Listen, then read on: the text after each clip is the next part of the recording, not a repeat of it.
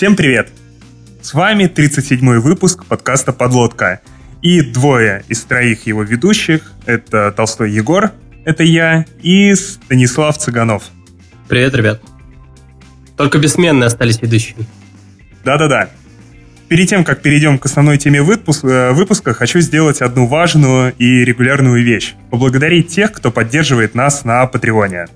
Вообще, спасибо всем вам, ребят. Ваша поддержка для нас действительно очень важна. Благодаря ей у нас появились футболки, и скоро будет еще кое-какой став. И личная благодарность нашим капитанам и адмиралам.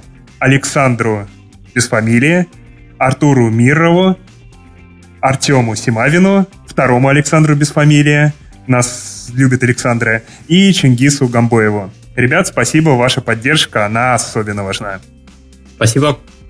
Да, и тем, с этим разобрались, давайте перейдем уже к теме выпуска. Сегодня мы будем говорить про подходы к рефакторингу кода. Вас, скорее всего, уже немного достали лайтовые гуманитарные выпуски, там про дополненную реальность, которую закопали никогда не выкопаем, про гроусс-хакинг, маркетинг, поэтому сегодня постараемся по хардкорнее.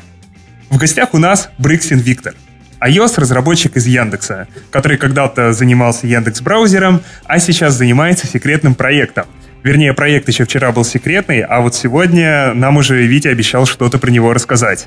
Витя, привет.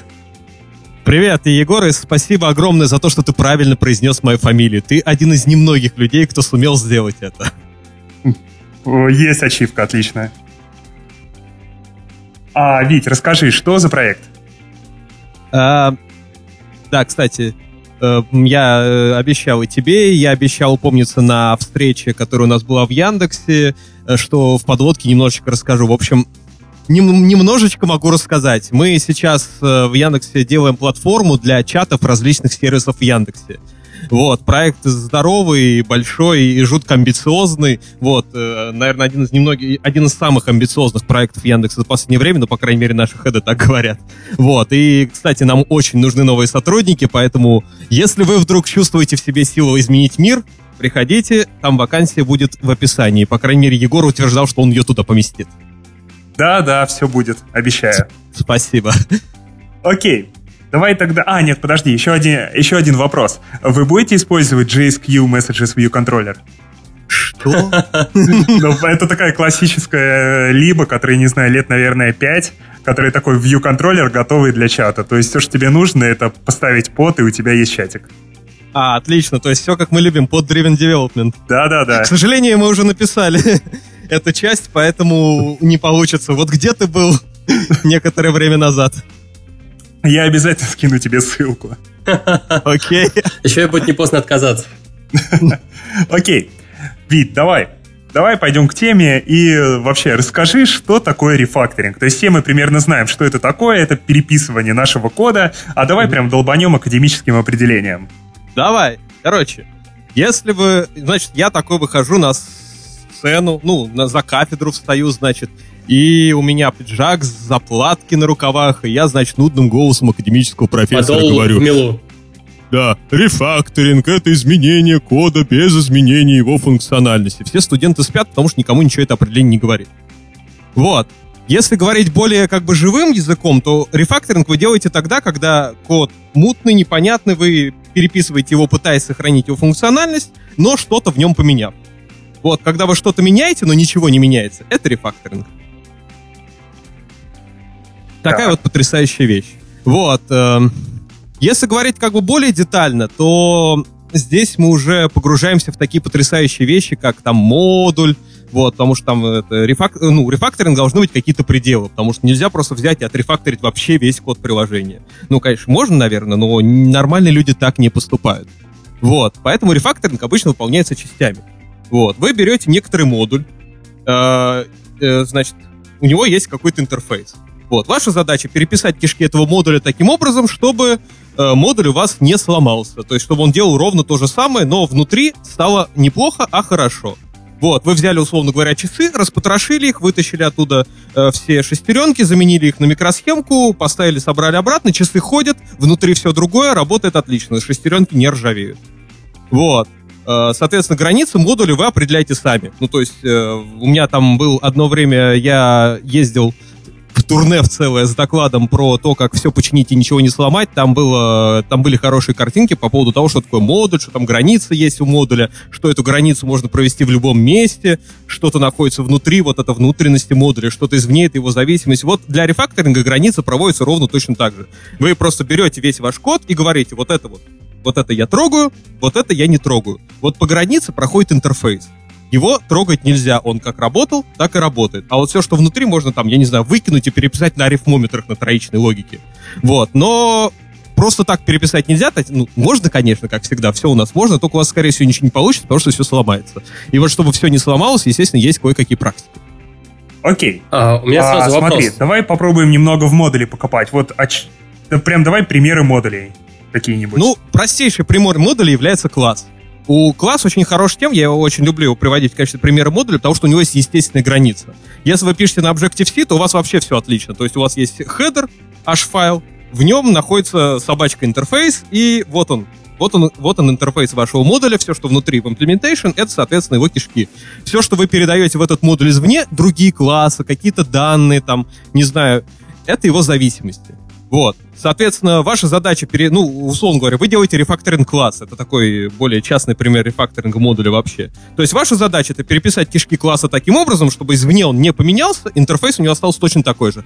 А внутри вы поправили какие-то свои собственные вещи. Там у класса могут быть какие-то внутренние зависимости. То есть те маленькие вспомогательные классы, которые он там использует для того, чтобы э, делать какие-то свои внутренние вещи. Вот, эти классы, соответственно, при рефакторинге можно, например, все выкинуть и заменить на новые. Можно каким-то образом их изменить. И, соответственно, э, чтобы они делали что-то другое. Там обычно проблема вся возникает именно в том, что у вас э, как бы классики вот эти вот маленькие, которые вспомогательные, там они там или повторно используются еще где-то, или написано настолько отвратительно, что легче их взять и выкинуть. Вот. И вот поэтому получается, что как бы вы подошли к рефакторингу и толком не можете определить, а что мне, собственно, делать. Вот, именно поэтому очень важно провести границу, и самый простой вариант провести границу, это просто тупо взять класс и отрефакторить его, убедившись, естественно, что он там не шарит кодовую базу ни с кем другим, потому что вы его зацепите, все сломаете, и как было в моем докладе про фичулечку, вот, менеджер очень расстроится и будет бить вас по голове огромной указкой. То есть, э, в итоге, чтобы приступить к нормальному рефакторингу, сначала нам нужно, по сути, обеспечить, что класс действительно, вот этот модуль, действительно полностью описывается его интерфейсом, его контрактом, что там нет неявных зависимостей, нет еще какого-то дерьма внутри. Есть, да, да, да. Скорее всего, чтобы приступить к нормальному рефакторингу, нужно сделать предварительный рефакторинг, получается. Да, е- да, естественно. Потому что зачастую, как бы, люди, которые подходят к мысли о том, что мне пора рефакторить код, там уже все настолько плохо, что просто вот садишься и плачешь. Потому что, ну, никто, я еще не видел людей, которые бы ходили и говорили, я люблю рефакторить код. Вот. Э, и, соответственно, ты, ты как бы пытаешься расчистить это поле, ты задолбался от этих неявных зависимостей, ты задолбался от этого notification центра, который тебе все время что-то шлет недетерминированно. Вот, ты задолбался от того, что у тебя гонки, что у тебя там три Q, которые что-то там друг друга постят, ты там на одной Q ты зацепил какую-то левую переменную не в той Q, и все, у тебя гонки пошли, что-то падает совершенно... Похоже на мой месте. последний проект. Похоже на мои проекты первые шесть лет моей работы. Вот. И получается, что вот, вот ты просто задолбался, у тебя больше нет сил. И ты садишься и плачешь. А когда ты закончил плакать, ты утираешь скупую мужскую слезу, ну, точнее, обильную мужскую слезу, потому что плакал ты долго, проект большой. Вот. И начинаешь думать, а что же с этим делать? И начинаешь пытаться искать эту границу. Где же граница? Вот что я могу взять, изолировать от всего остального кода и просто спокойненько взять и переписать. Вот, и тут, естественно, очень важно, чтобы эту границу вообще можно было провести, потому что если у вас там неявные зависимости, какие-то синглтоны цепляются, вот, notification центр мой любимый, естественно, то это очень сильно усложняет, вот, потому что вы как бы вы не можете просто взять там и там что-то поправить, и вам компилятор скажет, что что-то не так. Вам надо э, поиском по всему проекту бегать, там какие-то строки искать, по которым эти нотификации лазят. Вот, или еще что-то такое же отвратительное. Если у вас проект огромный, то, в общем, вот здесь вот можно просто сесть и закап... начать себя закапывать лопатой. Вот. И граница, да, граница это первое, что надо делать. Это четко очертить границу, где внутренности, а где, собственно, наружности. Окей. А какие вообще мы проблемы, по сути, решаем рефакторингом? Вот. Ну, на самом деле, проблемы, которые мы решаем э, рефакторингом, их э, по большей части, ну, вот так глобально это три. Вот. Первое. у вас может быть плохая архитектура. Ну, все говорят, мы делаем рефакторинг, когда у нас плохая архитектура. Вот. Э, соответственно, и рефакторинг — это такая волшебная пуля, которая делает из плохой архитектуры хорошую. Вот. Там дальше есть умные слова про технический долг, там архитектура, идет накопление технического долга, и в процессе рефакторинга мы отдаем вот этот технический долг. Э, на самом деле это не обязательно так, для того, чтобы это было так, это надо как бы тоже оговориться, там, как это правильно сделать, как правильно отдавать технический долг с помощью рефакторинга.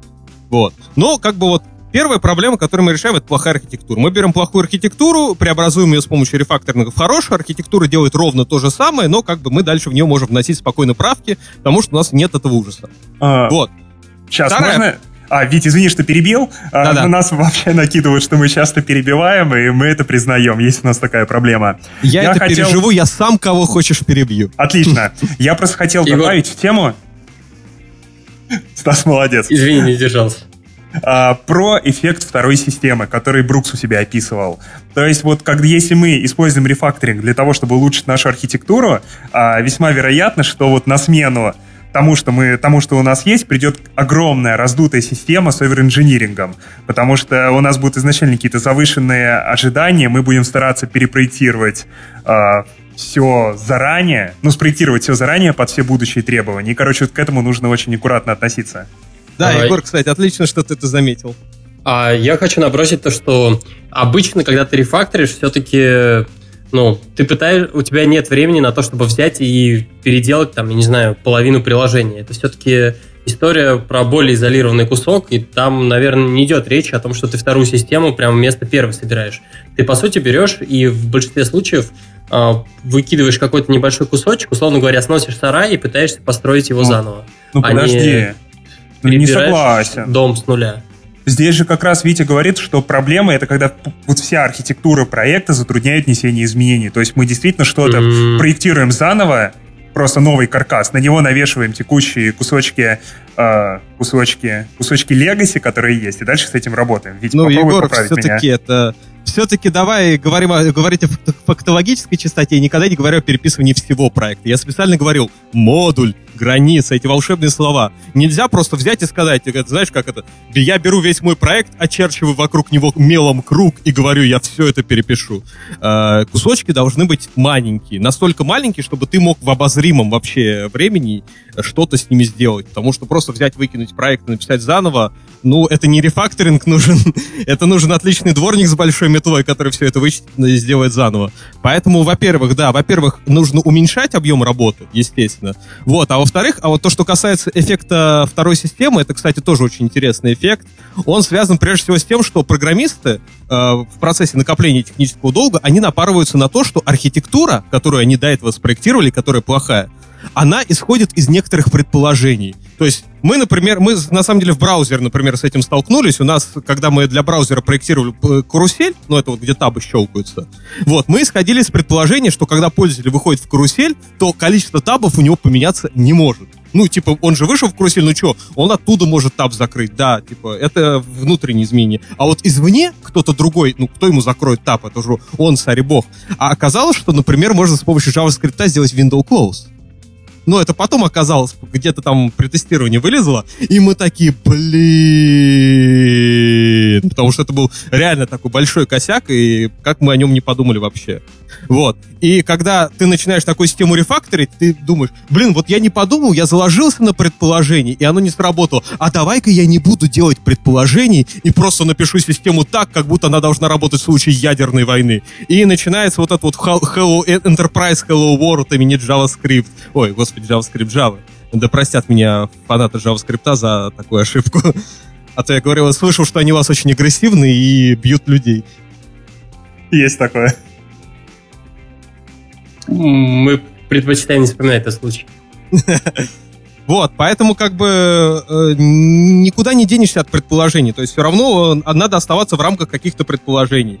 И не надо проектировать систему на случай ядерной войны. У вас вы все равно не защититесь там, я не знаю, от того, что пользователь просто у него тупо вырубится батарейка в какой-нибудь промежуточный момент, и у вас там, не знаю, в файловой системе какой-то файл навернется.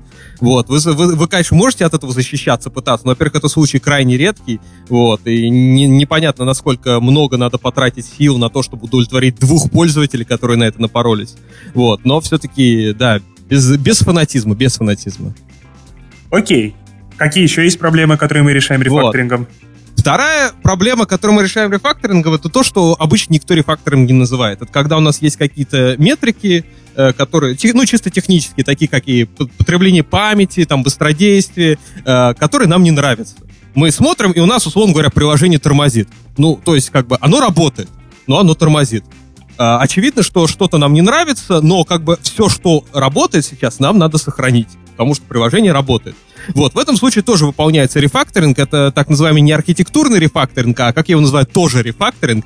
А, вообще он, по-моему, называется функциональным рефакторингом, когда ты берешь, там, заменяешь алгоритмы на хорошие, там, я не знаю, убираешь эту проклятую сортировку пузырьком, которую ты написал еще джуниором, вот, и меняешь там ее на нормальную, это, там, быструю сортировку, условно говоря. Вот, убираешь какие-то неоптимальные структуры данных, там, хэш-таблицы начинаешь использовать как нормальный белый человек, чтобы у тебя не было там полных проходов э, по, всем, по всем массивам, если тебе просто нужно найти, там, допустим, что элемент существует и тому подобное. Вот. Тут как бы, ну, тут, тут, тут все на самом деле очевидно. То есть есть код, он работает. Нужно, чтобы он работал круче. Вот, для этого берется и делается рефакторинг. Угу. Вот. Ну, есть еще очень третий смешной, кстати, вариант. Это когда вы работаете по, ДД, по ТДД и сделали грин. Потому что всем известно, что ТДД это Red, Red Green Refactor. Подожди, после прошлого выпуска у нас теперь все слушатели запутались, что такое ТДД. Э, ну, я не знаю, что такое ТДД, я по нему не работаю, но я слышал, что ТДД это Red Green Refactor. Окей. Так. А, так, так, так, так, так, так, так. Так. Так. Ну, развеять мифы про то, что э, мы рассказали о том, что вообще рефакторинг делает, возникает вопрос, а, ну, кто-то считает, что рефакторинг это что-то типа такого серебряной пули в любой непонятной ситуации. Короче, напишем кое-как, а потом, в общем, рефакторингом пройдемся, и у нас э, снова все засияет, и единорожки будут. Э, что нам рефакторинг не позволит э, и не обещает.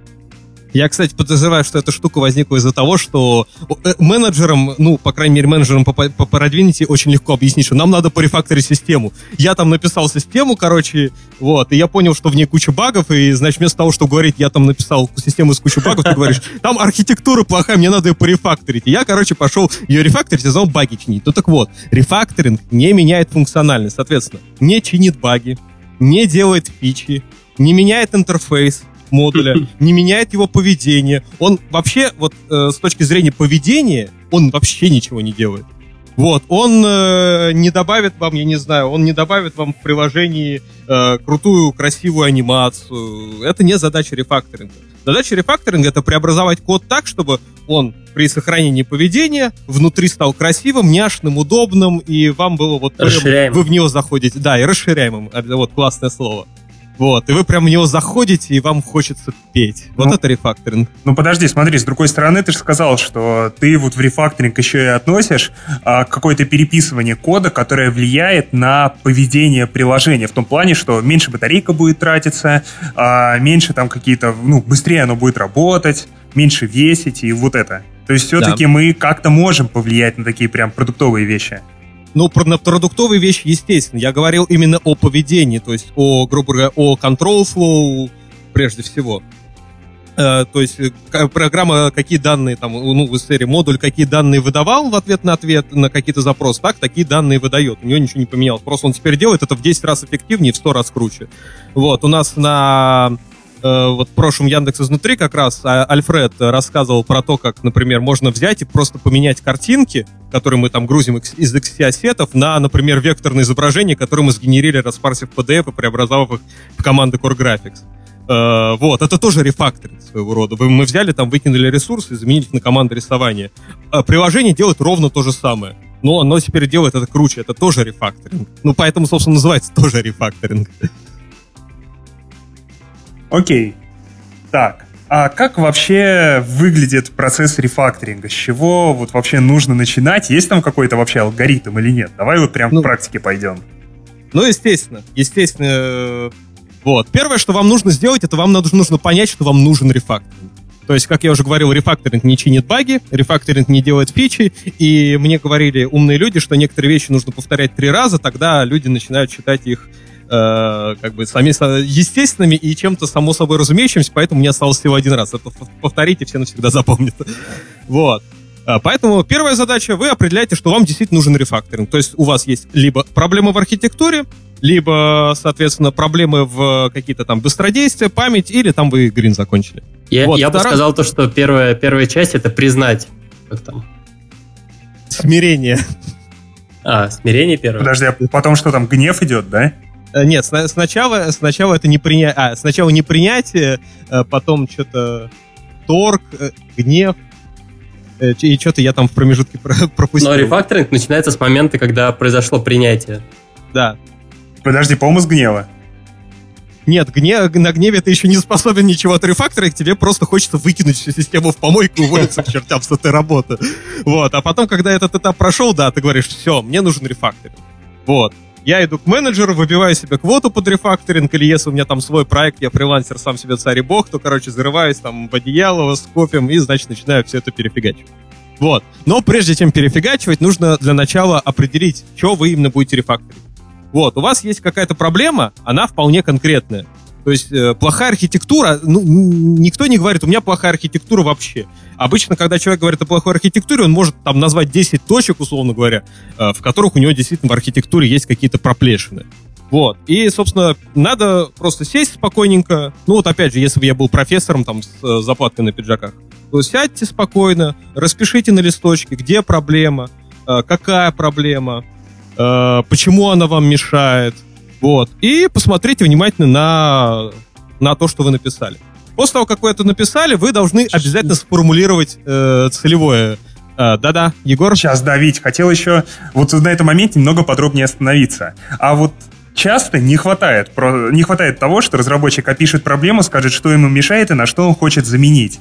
Часто просят дать какое-то более конкретное обоснование. Типа, чувак, пока ты там какие-нибудь цифры мне не покажешь, я тебе добро на это дать не могу. Как вот вообще померить значение такого вот улучшения? То есть как понять, что переход там на новую архитектуру тебе даст какой-то профит вообще проекту или сейчас, или в будущем? Есть предложение? Да, конечно. Вот, если у вас, э, вам повезло, вы работаете в классной компании, у которой очень хороший проект менеджер то он обычно все видит по цифрам. То есть у него есть, у вас, условно говоря, есть тикеты, у вас есть какие-то сроки, и он, значит, э, у тикетов обычно есть такая штука, как, ну, я не знаю, там, компоненты или как-то такая, ну, что-то такое. Вот. И обычно менеджер просто сидит и видит по своим метрикам, что вот тикеты с этой компонентой делаются все дольше и дольше, дольше и дольше, дольше и дольше. Вот. И в таком случае очень легко прийти к менеджеру и сказать, слушай, друг, есть проблема, ты видишь, что как бы мы зарываемся уже, мы уже не можем, у нас как бы нет возможности это все как бы вот так вот ман- маненько там попереписывать, как это принцип бойскаута, когда ты там по чуть-чуть локально что-то там улучшаешь. Вот. Он э, спокойненько посмотрит, да, говорит, действительно, метрики ползут, ползут, ползут, ползут. То есть вроде как вы программисты, там, ну, у вас квалификация только растет, а, типа, время, затрачиваемое на, на разработку фичи там в этом компоненте тоже растет. Ну, что за нафиг? Типа, должно же падать. Оно не падает. Вот. Э, да, я понимаю, нужен рефакторинг. Вот. Если хорошего менеджера у вас э, нет, то я, честно говоря, э, ну, я не, не знаю, я не дам, наверное, хорошего рецепта, потому что вот эти вот проблемы, как бы распределение времени разработчика, они действительно лежат в компетенции менеджера.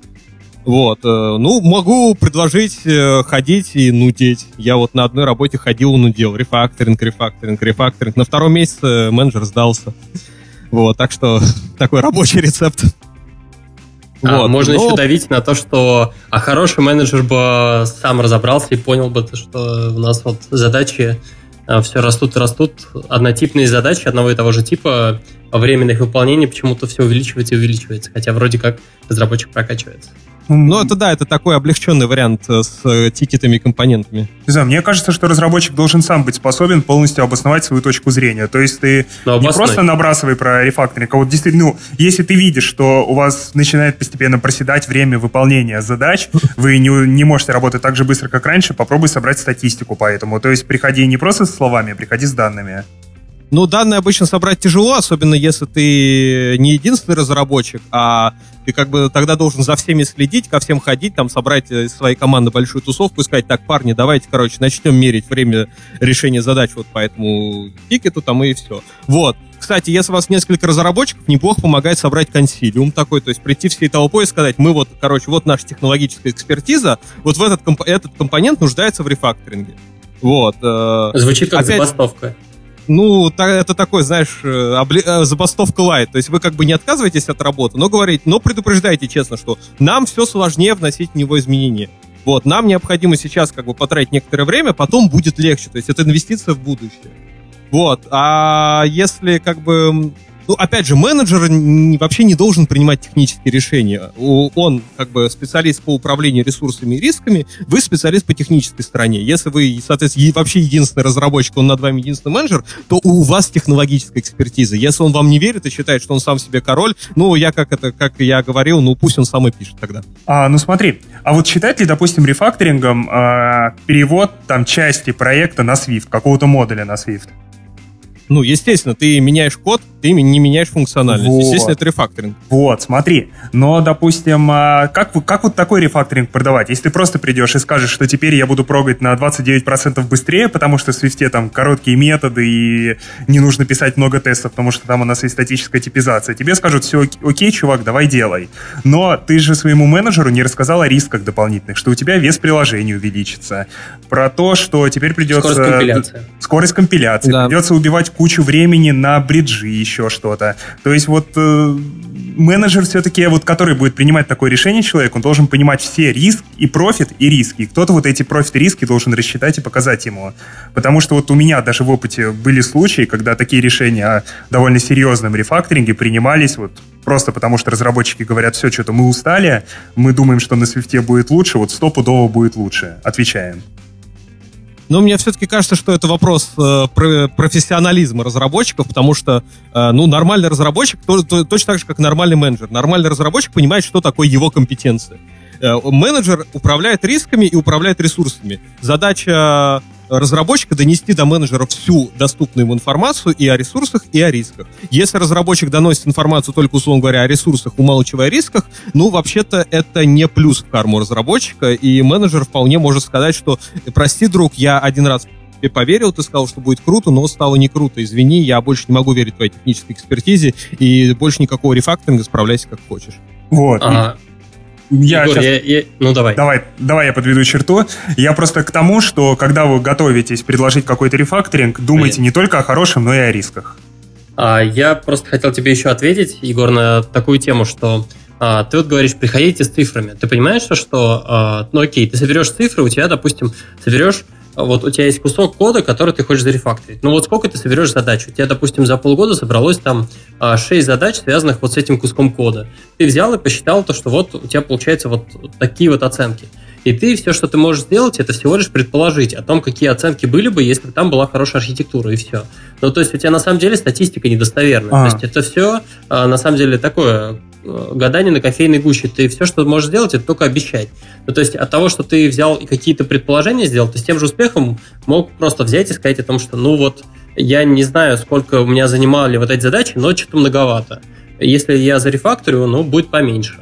И все. Ну, куда... Это одного уровня рассуждения. Да. Это если мы смотрим только на метрику про время. Но можно же смотреть и на другие вещи. Допустим, на то... А смотри, если мы хотим зарефакторить какой-то модуль, на котором слишком дофига ответственностей, скорее всего, его, в него вносят очень много изменений чем больше изменений вносится там в одно место куча разработчиков, тем больше вероятность появления там багов. Есть там исследования, допустим, на эту тему. Вот тебе еще одна отличная аргументация. Ты смотришь, какие файлы чаще всего изменяются, скорее всего, они самые жирные, ты их предлагаешь рефакторить, и как раз подкрепляешь эту вот частоту изменений. Есть же просто куча разных метрик, на которые можно смотреть. Есть, ну, и ими оперировать. Ну, да. хорошо. Я могу согласиться с Егором. Егор все совершенно правильно говорит. Не, если есть возможность показать какие-то метрики менеджеру, потому что менеджеры, конечно, верят экспертизе, но еще лучше они верят цифрам. Если есть возможность показать менеджеру цифры, я думаю, что менеджер будет только счастлив, потому что он уже это как бы не ваше слово против его слова, а это вполне себе объективные данные. А у меня вот такой вот вопрос. А какие тогда еще метрики есть? Просто кажется, то, что в конечном счете эти все метрики а, как бы сливаются ну, во время. То есть приведу пример, то что, а, окей, у тебя есть файлик, он, допустим, большой, ты его слишком часто рефакторишь, но может так получиться, что время на его рефакторинг, оно просто не отобьется. И все. Даже несмотря на то, что ты слишком часто делаешь изменения, они могут быть... Ну, понятно, что если они тяжелые долгие, то да, они отобьются. Если нет, то нет. Ну, смотри, можно попробовать, например, такую метрику, как уровень регрессии на изменения. То есть, условно говоря, есть какая-то задача, программист ее выполняет, сколько багов он повесил по результатам тестирования. Вот, если это число, соответственно, не нулевое, то это уже повод задуматься над тем, что с компонентом что-то ненормально. Если это число, ну, больше, я сейчас возьму цифру с потолка, трех, потому что три бага на фичу это уже очень много. Вот. Э, имеется в виду именно регрессионных багов, то есть та функциональность, которая была, но сломалась. Вот. Это, ну, это просто повод кричать караул, рвать на себе волосы и бежать э, немедленно требовать код на рефакторинг. Вот регрессионные баги, они очень хорошо показывают то, что программист, влазя в код, не может полностью в нем э, разобраться настолько хорошо, чтобы внести изменения, не затронув э, старой функциональности, и это повод его отрефакторить. Да, например, я так. Я еще думаю, что вот сейчас начал придумывать, как это можно еще с код-ревью завязать. То есть, условно, не знаю... Перемножить. Егор, как обычно. Не-не-не, ну смотри, а, на код-ревью, ну, когда ты отправляешь что-то на код-ревью, туда включаются как какие-то новые файлы, так и изменения в старых. Вот условно можно, в принципе, собирать, сколько комментариев разработчики оставляли на какие-то старые файлы формата там, ну, не знаю, с тегом, ничего не понятно. И вот на это тоже смотреть. Но это я фантазирую сейчас, только с места придумал. Ну, это да, это надо, чтобы все разработчики, во-первых, придерживались этой схемы. То есть, типа, мы там, если мы что-то, ну, если какое-то плохое место, например, мы там вешаем fix me а потом по количеству FIXME, соответственно, компонент мы определяем, что какой компонент там требует рефакторинга. Можно придумать какие-нибудь синтетические метрики, типа там количество FIXME на единицу кода, вот, и тому подобная ерунда. Но я, честно говоря, не знаю, то есть когда ты придумаешь синтетическую метрику, э, ее, то есть это фактически это как слово разработчика, потому что что слово разработчика можно верить, что синтетической метрике можно верить. Можно верить, а можно не верить. Я сам ее придумал. А тут, тут просто понадобится или сделать так, чтобы все разработчики были одинаково многословны в плане расставления фикс-ми.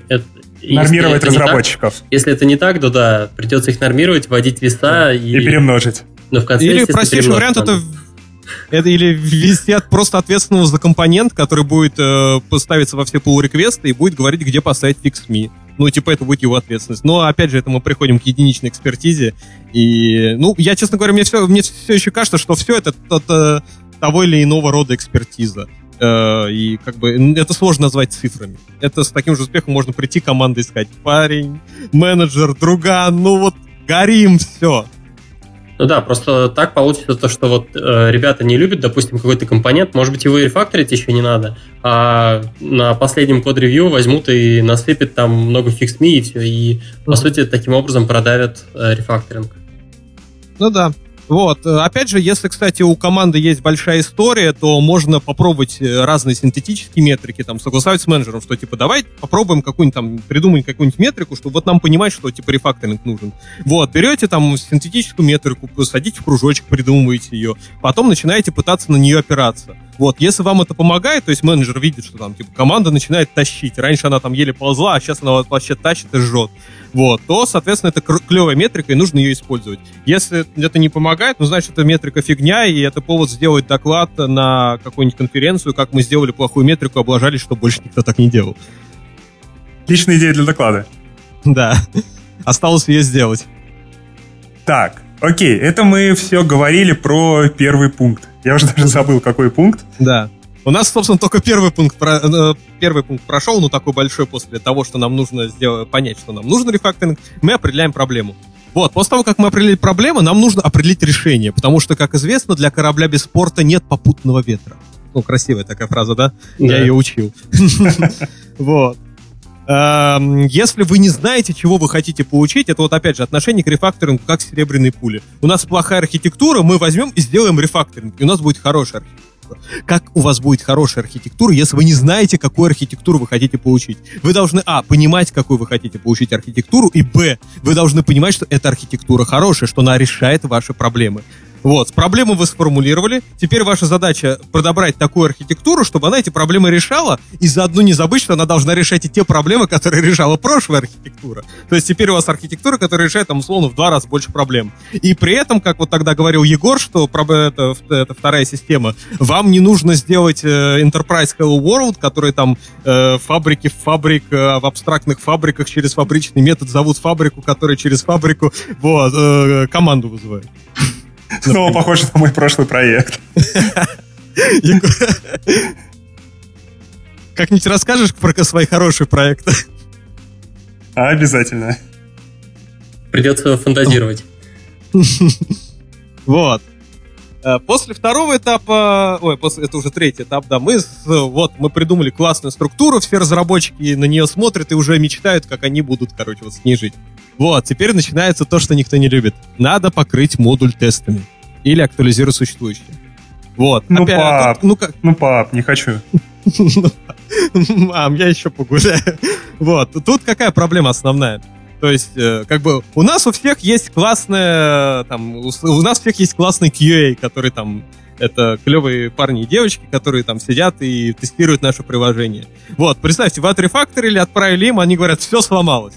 Вы отрефакторили, отправили им, они опять, все сломалось. Ну вот кому это надо? Зачем отвлекать хороших людей от работы? Вот, э, при, потому что, опять же, вы переписываете только часть системы. Э, вам гораздо легче сделать какой-то быстрый инструмент, который вам условно по Command U покажет. Ой, чувак, а вот тут у тебя функциональность сломалась. Вот, а вот тут вот у тебя там типа данные не те.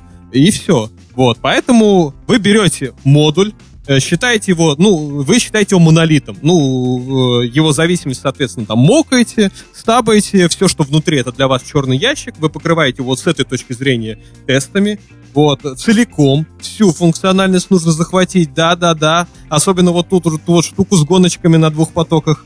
Ее тоже надо, если она была. Не надо ее править попутно. Вот, поправите потом. Или сначала поправьте. А, вопрос на засыпку, вот я ждал именно этого пункта. А, что делать в случае, если нам нужно изменить интерфейс? Изменить интерфейс или нужно, ну, это, ну, вот, например, история про Notification Center, это, кажется, вот как раз хороший пример того, что нам придется поменять интерфейс и что-то вот передавать, получается, вовнутрь и так далее. То есть а, мы опять же, ну, опять же предлагается вначале написать тест и в тестах описать там, ну не знаю, а, уже начать обращаться к методам измененного интерфейса. Uh, вот, здесь, да, это очень классный вопрос. Вот, э, он настолько классный, что я по этой теме сделал целый доклад, который называется «Как все починить и ничего не сломать». Там описаны преобразования, которые можно выполнить над кодом до того момента, как ты он покрыл тест, как он покрыт тестами. Потому что эти преобразования гарантированно не сломают. Это потому что преобразования, которые опираются на систему типов. То есть э, вы можете в качестве тестов использовать систему типов. И тогда ваш тест это скомпилировалось. Вот. Преобразований таких не очень много. То есть вы не можете сделать с кодом все, что угодно. Вы сможете сделать только то, что э, позволяет вам сделать э, проверку на системе типов. Но это, например, такие вещи, как вы можете выделить у интерфейса, э, у класса интерфейс и заменить, соответственно, в, в взаимодействие с этим классом на взаимодействие с интерфейсом. То есть передавать объект не класс, а интерфейс. Вот. Это вам может сделать, можно сделать на базе системы типов. Вы можете э, внутреннюю зависимость вынести во внешнюю. Вот, это тоже можно сделать на системе типов. Вы можете генерализовать код, но это особенно для свифта полезно, потому что у Objective-C нет генериков, и генерализация кода, то есть создание генерик-версии функции из э, более частной невозможно сделать. Вот. В принципе, не, э, у меня там еще в докладе, собственно, написаны некоторые техники, я не буду на них останавливаться, потому что я там полчаса на это потратил, и не хочу еще раз полчаса на это тратить. Вот, там э, я докину тогда ссылочку в описании подкаста, можно будет посмотреть просто. Э, если у вас реально есть проблемы с зависимостями, то там вот прям, там практически книжка. То есть смотришь первые 15 минут, там теория. Первые, вторые 15 минут практика, там делай раз, делай два, делай три, все, у тебя отличный тестируемый класс, ну, модуль, класс, там, в зависимости от того, что вы выбираете, и вы можете спокойненько покрывать его тестами. Antification Center, это какой, получается, э, вариант? Это когда предлагается... Это выделение теперь... внутренней зависимости. Это, ну, тут как это даже не выделение получается, а избавление от нее, потому что, наверное, правильным шагом здесь будет не передавать Notification Center, а вообще от него избавиться и в явном виде присылать сообщение о том, что нужно что-то сделать. Ну, это нельзя сделать без теста. Это достаточно сильное изменение, чтобы ты ничего не зацепил. Ну, то есть, конечно, есть темная сторона рефакторинга, когда ты, грубо говоря, у меня вся система в голове, поэтому я знаю, что делаю. Когда ты просто берешь и переписываешь там огромные куски кода без опоры на тестов, просто ориентируясь на свое внутреннее чутье. Похоже на мой прошлый вот. проект. Надо спереть у тебя эту фразу. Э, я, конечно, как, как бы профессор с э, сединой в волосах и э, этими заплатками на лацканах никому такой вариант рекомендовать не могу, но если как бы у вас нет вариантов, ну, можете попробовать. Если у вас вдруг получится классно, сделайте доклад на какой-нибудь конференции, я приду послушаю с удовольствием. Вот. Но так вообще, э, вообще первое, что надо сделать в таком случае, если у тебя вот конкретно Notification Center, ты берешь Notification Center, это, внутри, это внутренняя неявная жесткая зависимость по моей классификации, ты берешь и выносишь ее во внешнюю часть, то есть э, берешь, и кто-то ее тебе должен передать. Ну, пусть передает какой-то вышестоящий код, там пока любой. Потом, когда, соответственно, ты все зависимости вынесешь, покроешь код тестами и порефакторишь модуль, ты уже сможешь там куда-то это дальше перенести. В конце концов, даже, может быть, поменяешь интерфейс э, так, чтобы избавиться от Notification Center. А вот Но как бы... Да. Нужен ли вот этот лишний шаг? То есть, если ты все равно решил избавляться от Notification Center. Но просто кажется, ну не знаю, у многих разработчиков может возникнуть такое вот неприятное ощущение, что они просто так тратят время лишнее потому что фактически у тебя Notification Center, от него не так сложно избавиться, поменяв интерфейс.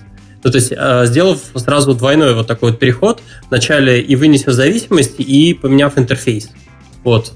Ну, темная сторона рефакторинга не просто так называется темной стороной, потому что, как и в Звездных войнах, темная сторона это то, что существует, и то, что люди используют конкретно так. Это молниями там кидаются и тому подобное, дышат через маску.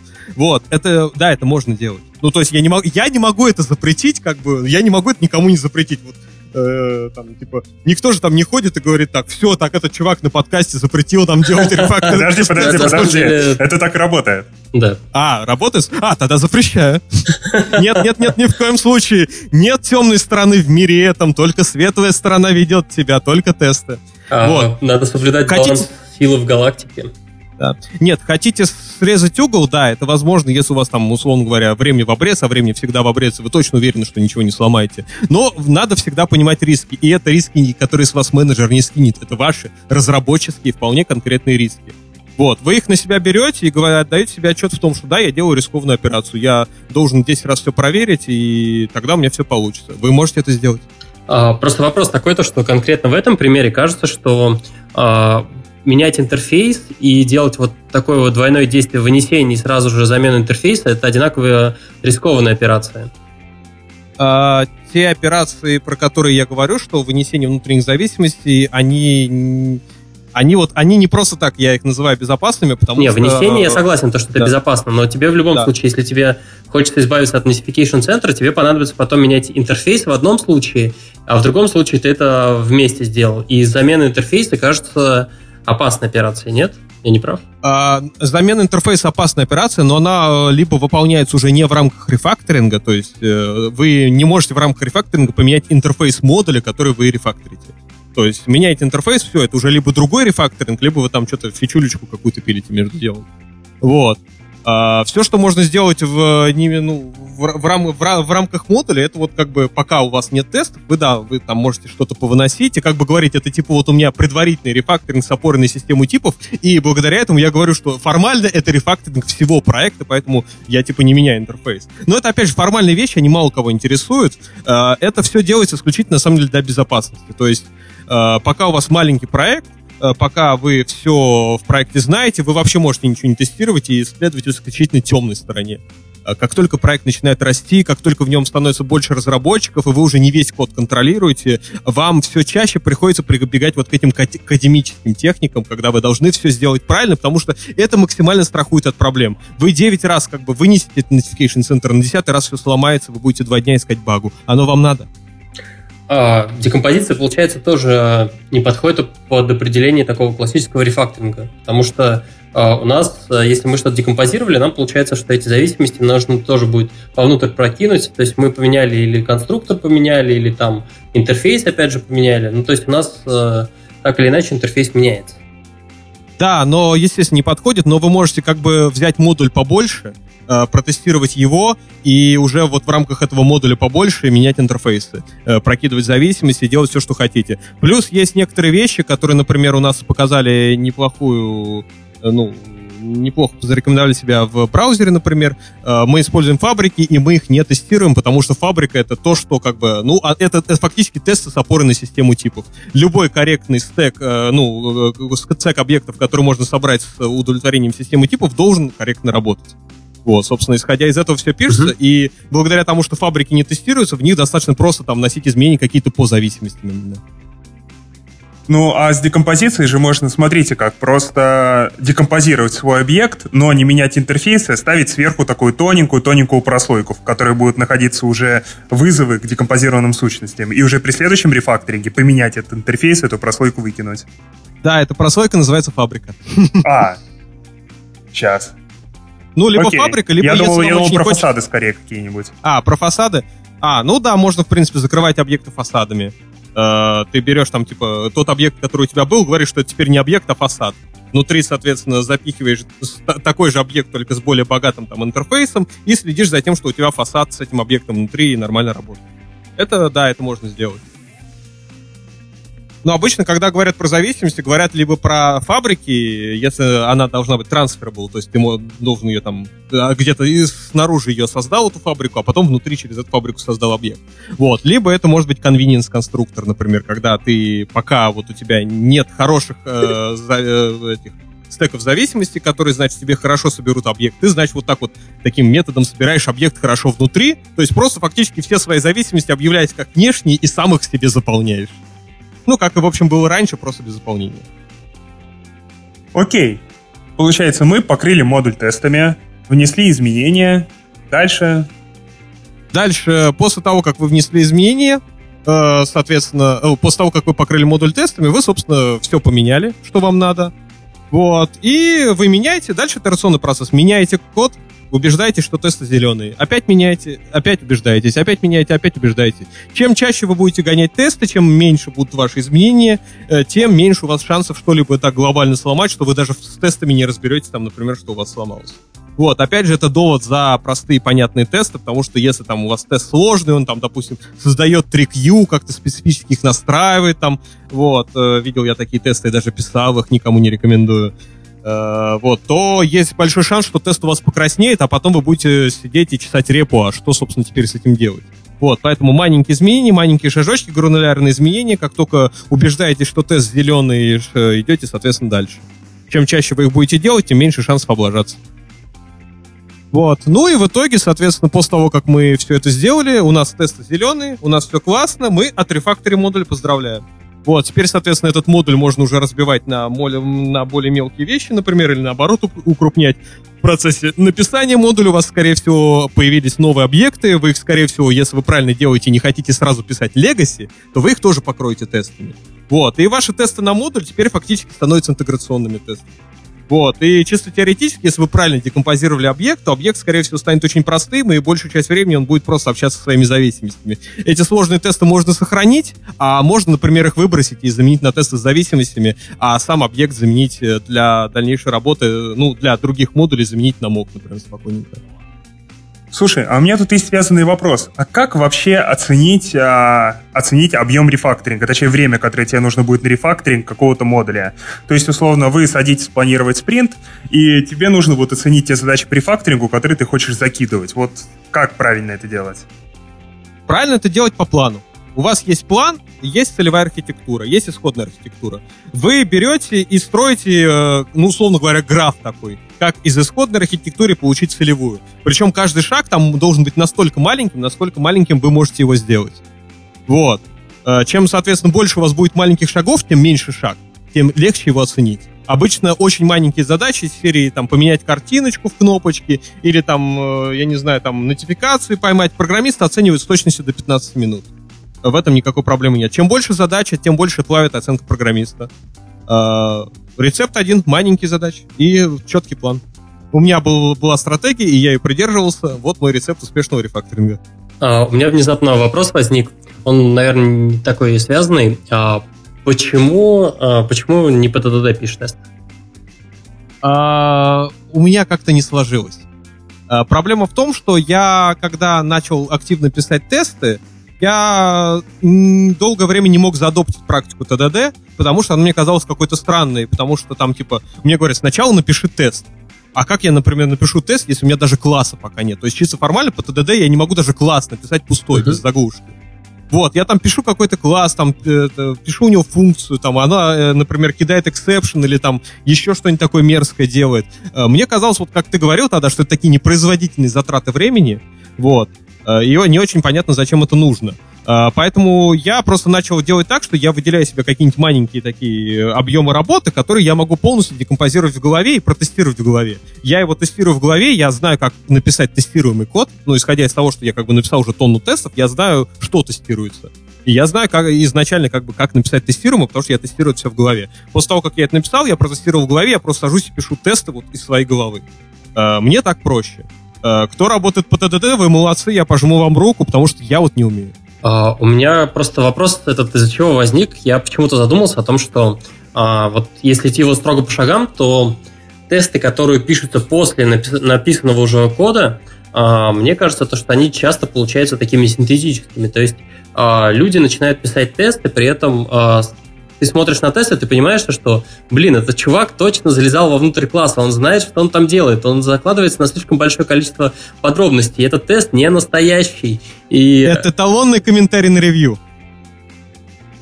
Вот прямо вот, если ты такое видишь, ты просто на ревью сидишь, садишься и пишешь этот комментарий, что чувак, ты точно залез в э, это, это вот, ты точно залез в кишки класса и посмотрел, как они работают, потому что я вот, например, если бы тестировал этот интерфейс, я бы никогда такое не написал. Вот, ну... очень рекомендую, кстати, ревью от такого реально спасает. Угу. На ревью надо смотреть обязательно тесты и смотреть, что они тестируют именно интерфейс, а не реализацию. Вот. Опять же, то, что вот, э, вот моя техника с тестированием в голове, то есть у меня в голове именно интерфейс, то я, я понимаю, как объект должен себя вести. Как он себя ведет, это его дело. Там я могу написать любой сложности код, но как бы вот этот тот, тот тест, который есть, это именно интерфейсный тест. Угу. А, ну да, и вот, э, собственно, вопрос, ну, я задумался о том, что, наверное, по ходу написания вот этого внутреннего рефакторинга а, может, ты можешь прийти к мысли о том, что, блин, а у меня тестов-то не хватает, и по ходу может так получиться, что ты будешь еще и тестов вообще дописывать. Вот. Да, да, такой, кстати, на самом деле может быть. Вот, и в этом случае я, на самом деле, очень рекомендую такую штуку. У вас всегда есть история комитов, и вы можете откатиться на комиты назад, дописать эти тесты, убедиться в том, что они проходят, а потом вернуться вперед и наложить эти тесты на текущий код. И это реально работает. Звучит прям опасно. Да, я... это, не, ну это реально работает. Я один раз в жизни такую технику использовал, когда я вот реально понял, что у меня есть такой кейс ужасный, который вообще не протестирован. И самое главное, я забыл совершенно, а он вообще работал или нет. Вот, я вернулся назад, как бы написал тест на эту штуку, убедился, что да, он действительно работает, а в моем коде он как раз не работал в новом. И я тогда вернулся назад, наложил этот тест, и у меня все классно было. Прям success story практически того. Я прям слышу, Звучит как люди... назад в будущее. А, я прям слышу, как люди сейчас, которые там кричат про то, что ребейс это зло, начинают кричать про то, что, блин, это не настоящая история. Так нельзя. А делать. это не важно. Это не важно, настоящий или нет. Главное, что это Главное, что у вас есть состояние, которое было до работы. Вот, оно может быть совершенно любым, и главное, чтобы вот это было именно то, с чего вы начинали. Ну, ладно, а я вообще не готов. Зло. Мне кажется, мы, если начнем, то можем нахлевать не, ну... там на три часа. Ну, ну по... у нас еще есть время. Не, ну, стоп, подожди, Стас, ты вроде решил, что э, мы откатываемся на старый комит и туда подливаем этот код, не Нет, мы туда не доливаем этот код, в том-то, в том-то и прикол, что мы туда не доливаем. Вот, мы доливаем в текущую, ну, потому что, ну, зачем переписывать историю лишний раз? Вот, вот если вы, конечно, хотите переписывать историю, ну, окей. Ну, ваше право. Я бы, я бы на самом деле не доливал, здесь бы я срезал угол все-таки и разместил бы этот тест э, там вот, где я сейчас нахожусь. А, я, я кажется, просто прослушал, я, я понял. То есть мы прыгаем туда, назад по истории, вставляем эти тесты, смотрим то, что у нас по-прежнему все ок, и возвращаемся... Да где были, окей. Да, то есть да. комиты не меняем в истории, потому что это реально, ну, это прям очень страшно. Да. Окей. Я, я просто что-то почему подумал, что мы будем дописывать. Так, не, не, не, не надо менять историю, ты что? Ну, вот, Стас, Стас вроде любитель ребейсить. У Марти Макфлая, Макфлая тогда он попытался. Вот, к чему это привело к трем фильмам. Слушай, Вить, а давай прям попробуем какой-то пример из твоей практики. Вот какой-то вот прям расскажи, какой ты там кусок брал кода, как ты его разбивал на вот эти модули, как ты подходил к их рефакторингу, прям вот не знаю, интересно, пример какой-нибудь живой. Ну, давай пример какой-нибудь. У меня, например, была потрясающая задача. Она была такая выстраданная, потому что это один из самых старых компонентов браузера. Это табло. Вот. Э, оно там чуть ли не с зарождения существует. Вот. И, естественно, это все очень махровое легаси. То есть э, самое ужасное в нем то, что оно покрыто какими-то тестами. То есть э, именно вот какими-то, то есть они что-то делают, но ты, э, ты смотришь на тесты, ты вообще не понимаешь, что они делают, но тем не менее тесты эти есть, они проходят, они что-то тестируют. Видимость вот. безопасности. Да, видимо, ну это да, это иллю, иллю, иллюзия без, uh как это, как у нас в России театр безопасности там на вокзалах, вот это вот тоже такой театр безопасности, вот.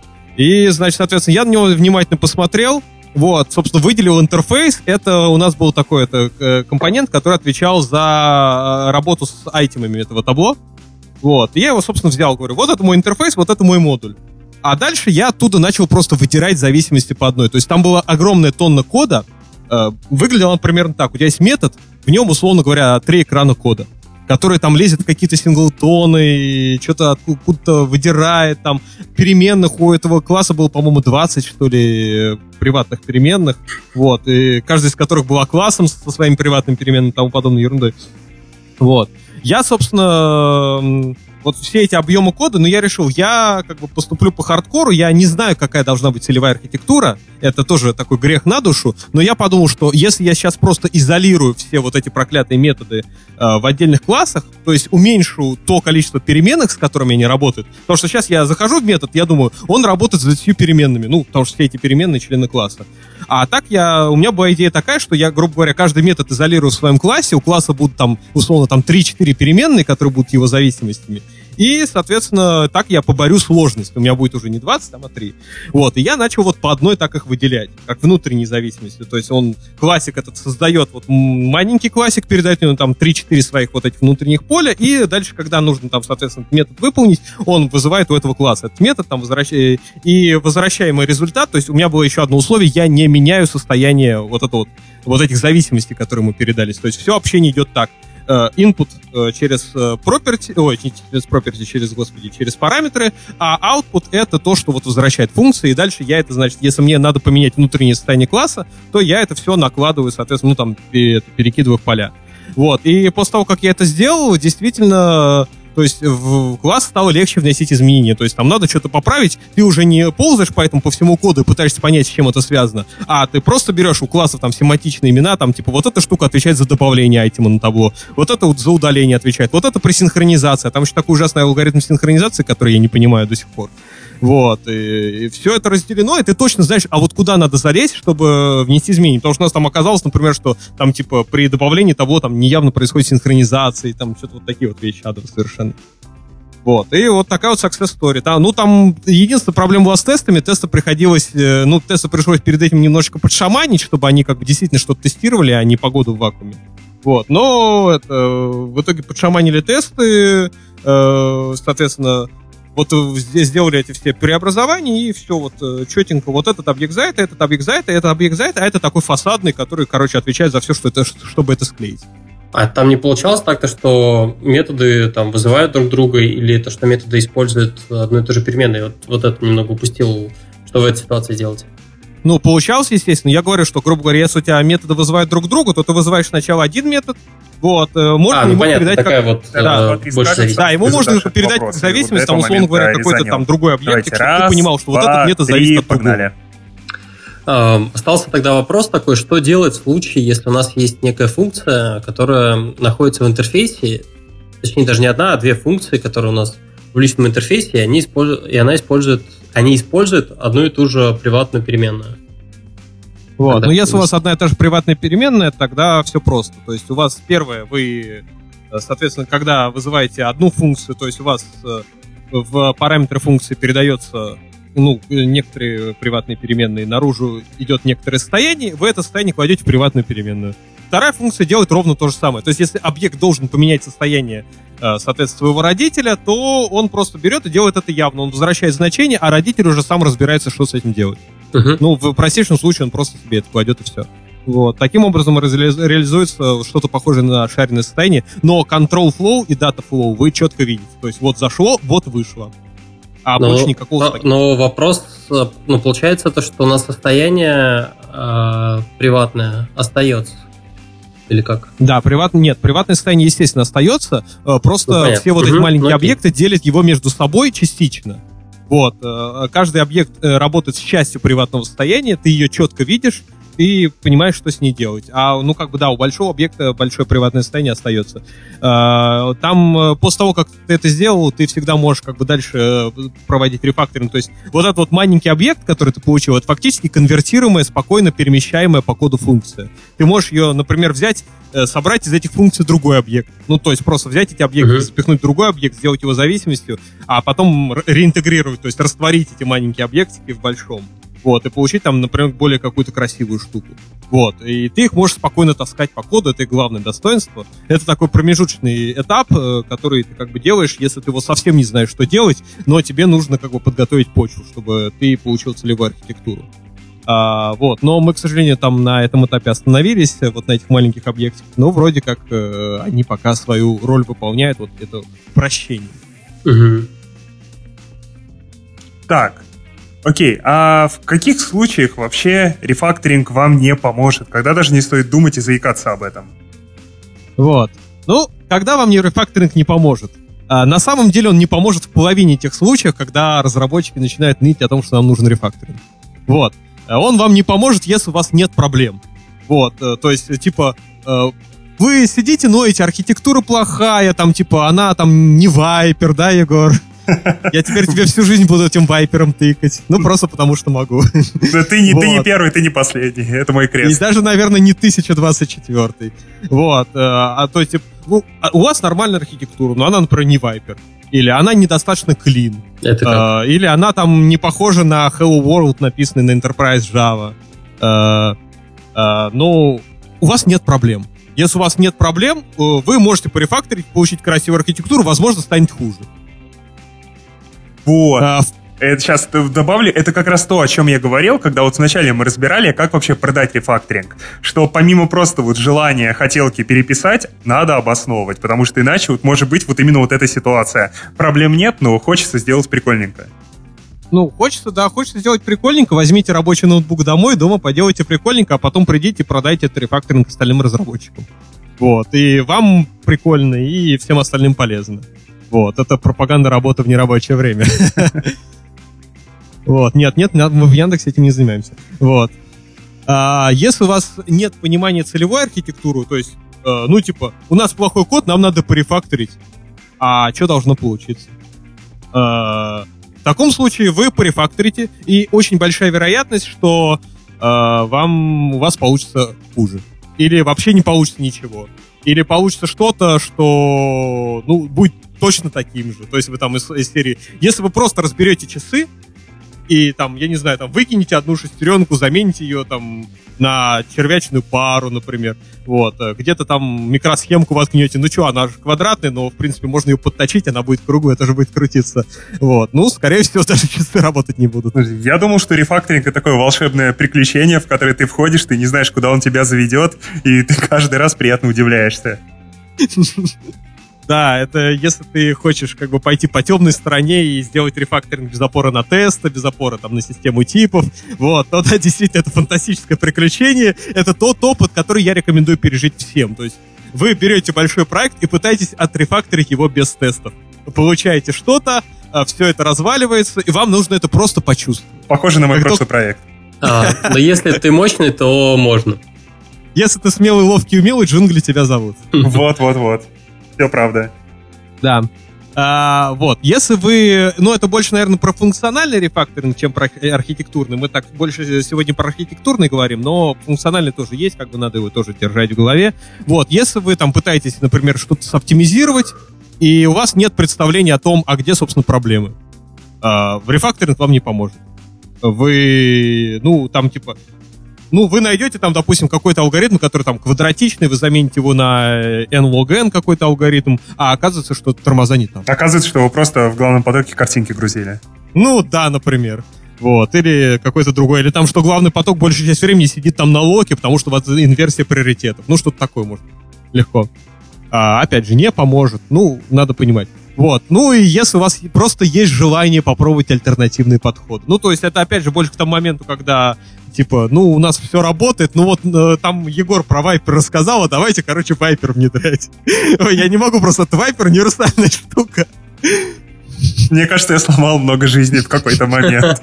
Нет, ты слушай, ты просто дал огромную почву для шуток, ты, я тебе за это по гроб жизни буду благодарен. Потому что я вот, э, пример про Вайпер, он просто универсальный, он подходит под все.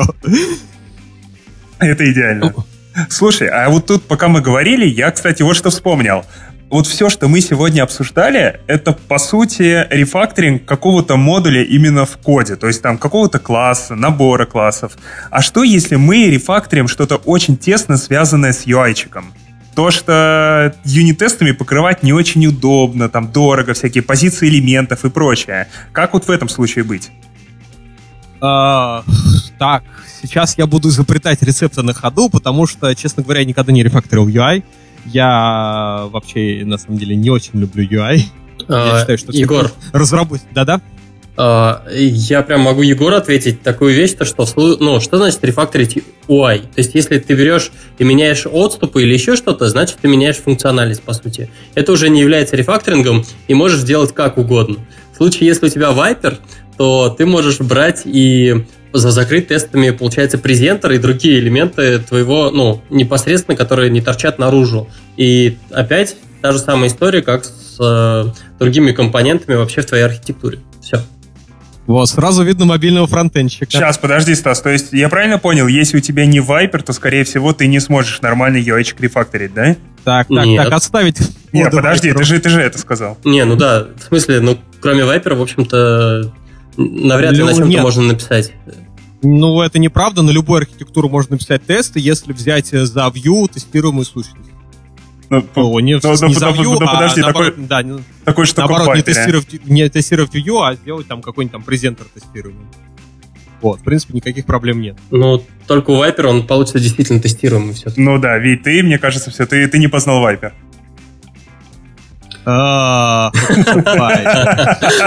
Ладно, в следующий раз я еще раз перечитаю ваш волшебный доку и буду знать, чем крыть этот аргумент. Нет, я на самом деле к чему вел, что э, автоматически эти UI функциональные тесты здесь тоже во многом, ну, во многом могут помочь. Это как раз вот замена того этапа, когда мы build отдаем тестировщикам, чтобы они протыкали ручками, что там все наши замечательные рефакторинги на самом деле какие-то cases не сломали. Вопрос, вот тут... вопрос, Егор. А что ты тестировать собрался? Ну что тестировать? Ой, Именно... Рефакторить. Да, а по сути, что бы ты не рефакторил, если это связано с каким-то модулем, там вертикальным условно, куда входит экранчик, бизнес-логика, что-то еще, то вот вообще любой рефакторинг потенциально может сломать какую-то именно послед... ну, какой-то сценарий поведения пользователя, что он нажал на кнопку 1, на кнопку 2, на кнопку 3, куда-то переместился.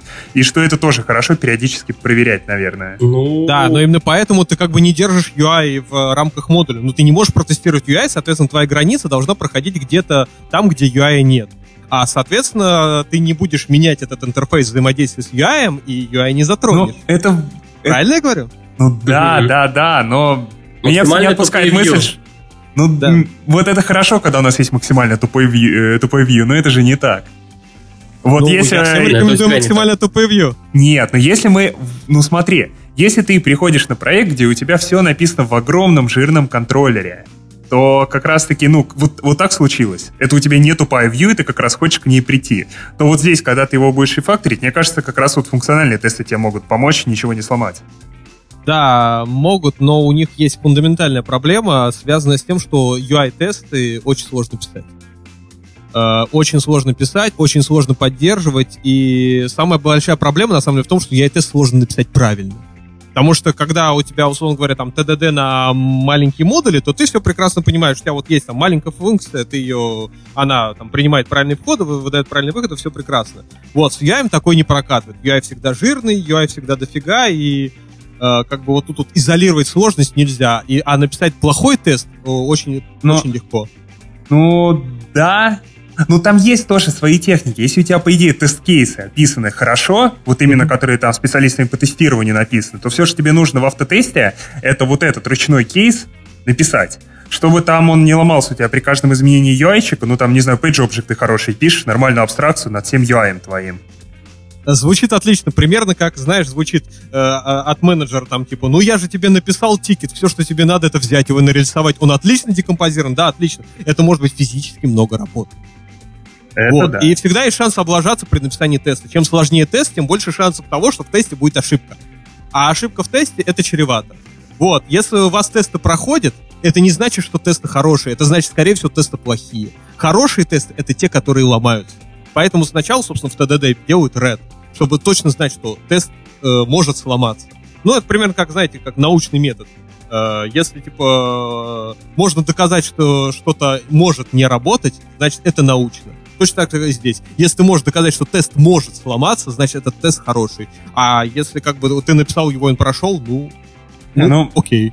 А, ну, мне про тесты нравится история про то, что если все тесты зеленые, это не значит, что все хорошо, это значит, что ты пока что не знаешь, что все плохо. Да. И тут мы про мутационное тестирование вспоминаем, и четвертый выпуск подкаста. А, что? А, не, короче, давайте тогда пойдем дальше, потому что на самом деле про тесты можно позарубаться, но это вообще отдельная тема про то, как оценивать, там, по сути, пользу от разных видов тестирования и какой вид когда применять. Ну, конечно. Сейчас пока не будем в это упарываться. Так. А, мы, мы проговорили же уже, да, как быть с рефакторингом без покрытия тестами? Ну да, я проговорил, говорил о том, что можно как бы тестировать с опорой на систему типов, вот, и там есть очень ограниченное количество методов, которые можно использовать.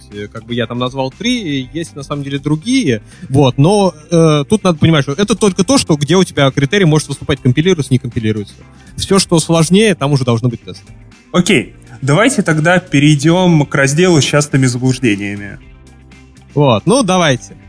А, значит, когда мы говорим про рефакторинг, ну, у нас сразу есть как бы два, два таких поинта, которые чаще всего встречаются. Первое, когда люди говорят, ну, мы там типа по рефакторим все перепишем. А, ну, во-первых, не надо все переписывать. Более того, чем меньше вы перепишете при рефакторинге, тем лучше. Потому что основная ваша задача — это сохранить то, что есть.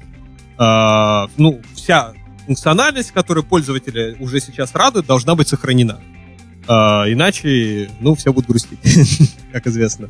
Вот. Чем меньше вы внесете изменений при достижении э, требуемого результата, то есть вашей целевой архитектуры, тем будет лучше для вас, потому что вы тупо потратите меньше времени, вы внесете меньше ошибок, и вообще все у вас будет классно, вы крутые парни, я пожму вам руку и попрошу сделать доклад на какой-нибудь этой конференции на тему того, как мы там двумя строчками отрефакторили всю архитектуру.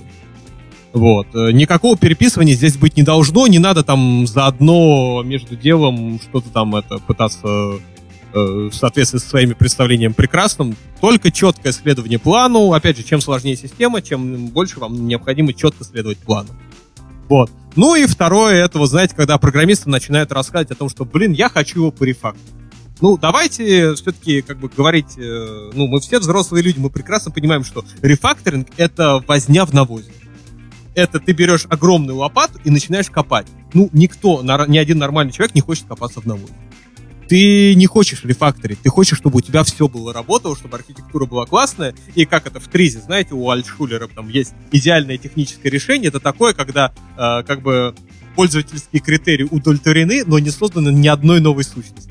Ну, то есть, типа, мне не нужен мобильный телефон, чтобы тебе позвонить, если я могу там из серии телепатически с тобой связаться. Мобильный телефон — это просто свойство нашего ограниченности нашего физического мира. Также и тут. Чем это... Э, никто не хочет рефакторить, все хотят, чтобы все было круто. Поэтому, как бы, не надо говорить о том, что я хочу порефакторить. И, как бы, и менеджеру вы так не продадите о том, что я хочу порефакторить. Надо говорить, мне надо это порефакторить, потому что у меня есть вот такие ограничения, которые ведут вот к таким проблемам.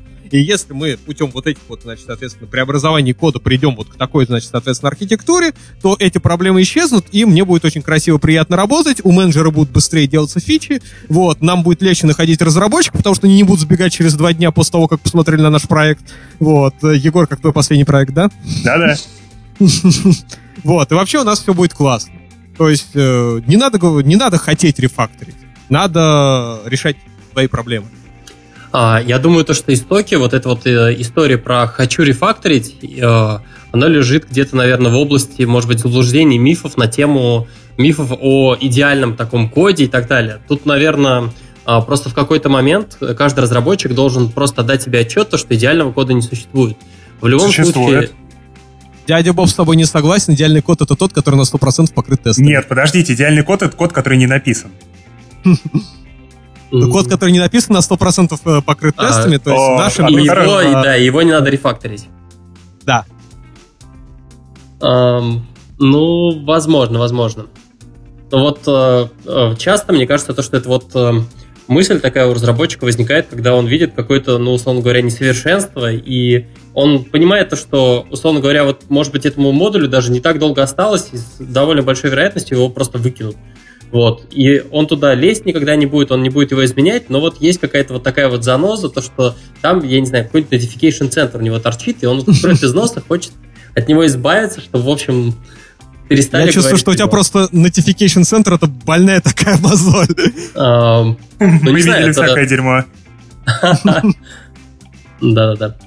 А, ну, просто, вот, не знаю, это одна из самых больших э, таких вот проблем, на мой взгляд, которая вот э, мне встречалась, и с которой не так просто, скажем так, от него избавиться. Вот, то есть в каких случаях можно там зависимости начать снаружи прокидывать, там, в большинстве случаев является такой более-менее универсальной таблеткой, а с Notification Center так не получается, и поэтому мы я с тобой как раз поговорил на тему, а, как, как в итоге от него избавиться. Потому что вынесли в интерфейс, это еще не все. Понадобится Да, еще дальше и- ты его выносишь в интерфейс высокостоящего модуля, а потом он погибает в какой-нибудь фабрике. Ну да. Вот фабрика это отличное место, чтобы закинуть notification center. Потому что фабрика это единственное место, которое может обращаться к синглтонам и где на это можно закрыть глаза. Мгм. Ну, я... Но я не, рекомен... я не рекомендую. ну ладно, Но я же не могу вам запретить, окей. сами понимаете.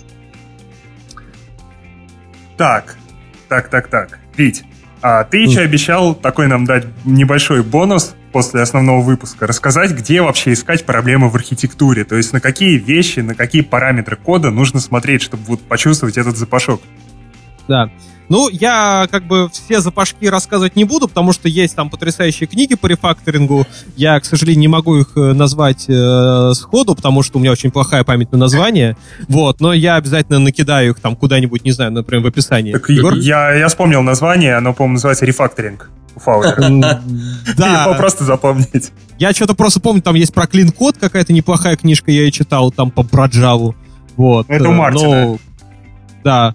Вот, тоже, тоже по-моему, это что-то там касается. Ну, я гляну, что у меня там в библиотеке валяется, накидаю после этого, после выпуска там ссылочек. И вот.